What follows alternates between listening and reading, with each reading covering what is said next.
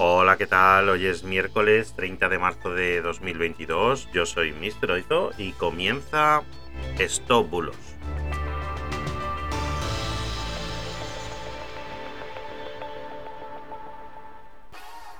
Empezamos. Hoy traemos un bulo cristiano. Este bulo lleva circulando desde el 12 de marzo, día en el que un usuario de Twitter se identificó como Krzysztof Basilensky, que es un diácono y farmacéutico católico que vive en Reino Unido, publicó un tuit en el que hacía referencia a la transferencia del Santísimo Sacramento desde la Catedral de Kiev a un supuesto búnker en el mismo Kiev. Pues bien, es completamente falso. Y os vamos a dejar el vídeo original, que es de 2015, para que podáis confirmar lo que os vamos a contar ahora. En este vídeo de 2015, que es un cortejo fúnebre a unos militares caídos en la defensa del aeropuerto internacional de Donetsk en la guerra del Donbass, que estalló en 2014.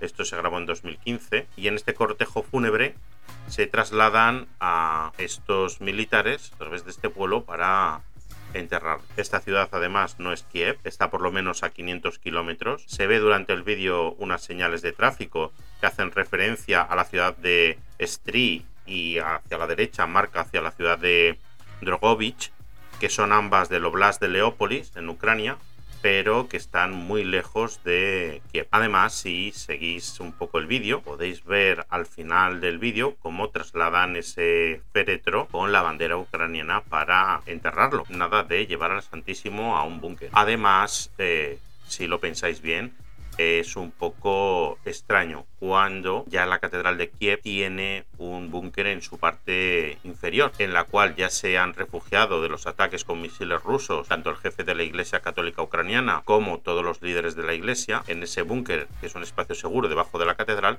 podían haber llevado allí el Santísimo Sacramento. Por eso no tiene tampoco mucho sentido haberlo trasladado. Además, si hubiera sido necesario trasladarlo a otro lugar, la caravana probablemente no se hubiera encontrado con reacciones tan espontáneas de transeúntes para arrodillarse si tenemos en cuenta que Kiev tiene una minoría católica. Así que es completamente falso y podéis olvidaros de él. Y nada, muchas gracias por estar ahí, por seguirme. Ya sabéis que podéis escucharnos en nuestra web. Ahora también podéis suscribiros y os enviaremos el bulo del día directamente a vuestro correo electrónico. Y muchas gracias. Chao, chao.